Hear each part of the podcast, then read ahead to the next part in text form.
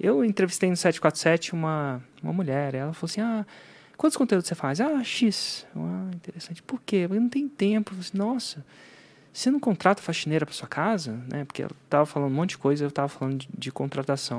Ela falou assim, não, eu que limpo. Eu falei assim, nossa, que interessante. Inclusive louvável, né? E quanto tempo você gasta limpando a sua casa? Ah, não, é rápido, é três horas por semana.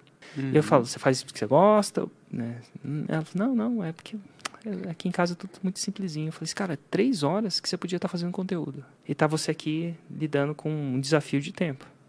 Três horas de conteúdo é muitas horas de conteúdo. Então, é começar a pensar nisso. Pô, será que a faxineira é um gasto ou um investimento? Pode ser um gasto.